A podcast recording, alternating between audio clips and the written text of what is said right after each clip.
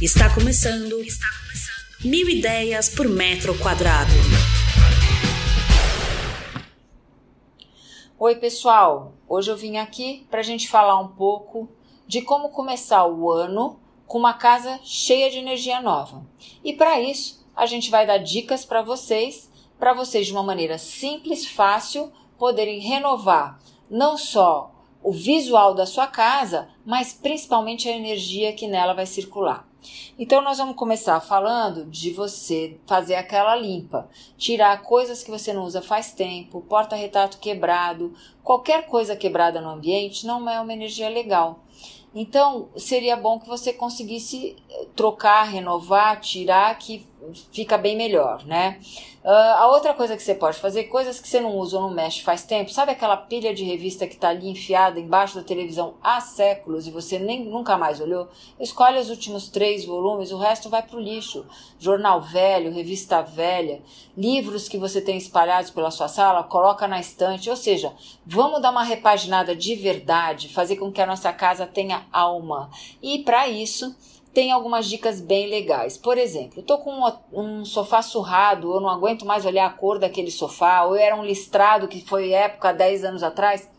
Legal, isso é uma dica boa. Vamos chamar um tapeceiro e você faz um investimento da troca do tecido por um tecido mais moderno. E qual é a minha dica para um tecido de sofá numa sala? Vai para o neutro, você não erra nunca. Beges, cinzas, um camurça, um, um couro neutro. Por quê? Porque você vai fazer com que a cor esteja em outros lugares e o sofá neutro ele perdura por mais tempo é um bom investimento. É, e falando de cor, como é que a gente vai investir em cores nessa nossa sala? Bom, uma das dicas para quem não quer errar e as pessoas têm medo de cores e eu quero que vocês percam esse medo, porque vamos lá, gente, se eu pintar a parede de uma cor que eu escolhi e eu não gostei, pinta de novo, que não aconteceu nada. A parede está lá, você não sujou muita coisa, só se não for você que pintou, pede para um pintor pintar e vai gastar a mão de obra de novo, mas não é uma coisa do outro mundo e vale a pena. Eu gosto de azuis, legal, vamos investir no azul petróleo. Não, eu sou alegre, eu quero uma cor mais vibrante. Gente, a cor do ano, quentão, amarelo, super bacana. Bom, eu não gosto disso, eu sou uma pessoa mais introvertida, então vamos colocar um violet, vamos colocar um, uma cor nos tons de roxo, violeta, que é bacana também, é mais introvertido. Ou tá bom, eu sou uma pessoa que não tô afim de colocar cor nenhuma porque eu sou básica, eu sou neutra, então vamos lá, vamos manter uma algodão egípcio, vamos manter um cinza claro e eu não erro nunca quando eu tenho essas cores, né? E aí a gente colore com os quadros. Quadro é uma dica que eu adoro dar, porque assim, às vezes a gente tá lá, ai, não aguento mais ver esse quadro. Você já experimentou mudar o seu quadro de parede ou de ambiente? É como se você renovasse totalmente a sua casa. Você pega o mesmo quadro que você olha para ele há anos naquela parede, troca a moldura e põe ele noutro lugar. É incrível como isso muda a energia da sua casa. Então, vamos mudar os quadros de parede, vamos colocar novas molduras. Ai, mas que moldura combina com qual? Não tem mais essa regra. Eu não preciso combinar moldura. Eu posso ter uma parede com 20 quadros, cada um com uma cor de moldura e é muito legal, é muito moderno.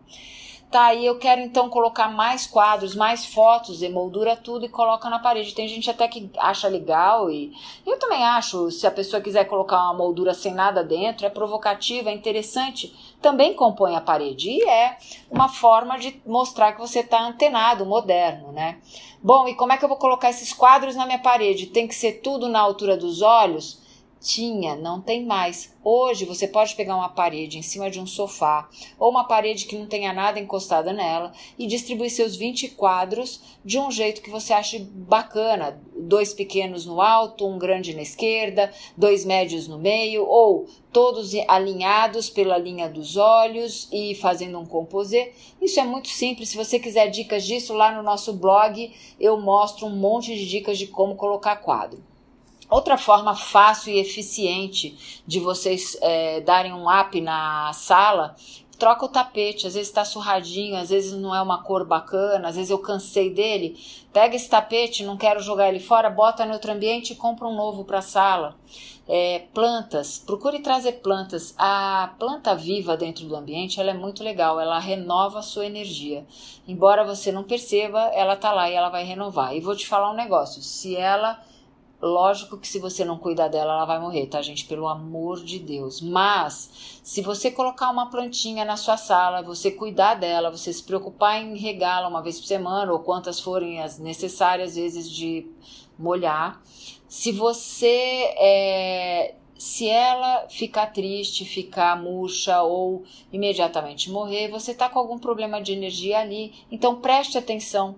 Se você colocou essa planta num lugar que tem uma circulação muito forte de vento, se ela está embaixo de um lugar que vai ter muita incidência de sol, e aí você consegue administrar isso de uma maneira bacana, mas é muito importante ter um vaso na sua casa, um vaso em cima de uma mesa de centro, um aparador, ou um vaso no canto que você põe uma planta mais bonita, maior, ou até se você quiser colocar um jardim vertical, tá tão na moda hoje fazer aqueles quadros de plantas é, e colocar na parede. E se você não gosta de regar, tudo bem, tem gente que não gosta de estar tá cuidando da planta, já tem tanta coisa para cuidar. Existem as plantas permanentes, que a cada dia que passa, a tecnologia da produção delas parecem cada vez mais reais. E também é uma pegada legal se for feita por um, um lugar que tenha alguém que execute muito bem, né? Então, a gente falou aqui de pintar uma parede, a gente falou de trocar um tecido, a gente falou de trocar quadros de ambientes, colocar um tapete novo. Se você ainda quiser, pode trabalhar um papel de parede com floral, com um geométrico, apenas com uma textura. Isso é uma forma muito fácil, muito rápida de dar uma incrementada no ambiente e também fica muito legal. E não esqueça, as almofadas são almofadas, as mantas que você pode decorar a sua sala também, que são coisas que ficam bacana no canto do sofá, ou colocar algumas almofadas, elas vêm a compor. Bom, e a almofada é uma coisa que as pessoas também têm uma certa dificuldade de combinação, porque aí a pessoa fica, bom, mas aí eu vou pôr o floral, eu vou pôr o geométrico, eu vou pôr a lisa, como que eu misturo isso? Então eu vou te dar duas dicas para você misturar isso. Você escolhe a que você mais gostou, vamos dizer que ela seja um floral.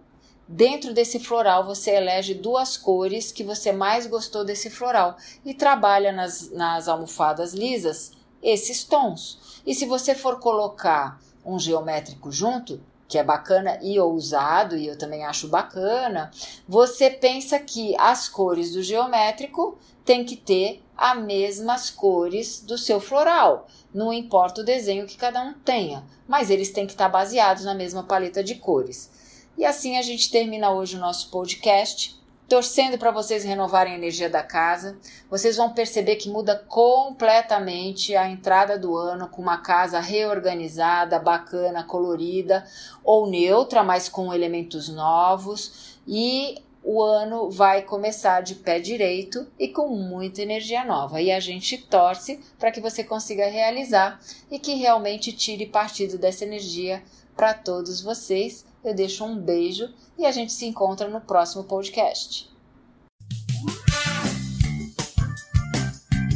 Você ouviu Mil Ideias por Metro Quadrado. Muito obrigada por acompanhar o nosso podcast. Conheça também o nosso site milideiaspormetroquadrado.com.br. Curta nossa página no Facebook e Instagram, Mil Ideias por Metro Quadrado, e entre em contato conosco no e-mail contato arroba estudiocrispaola.com.br.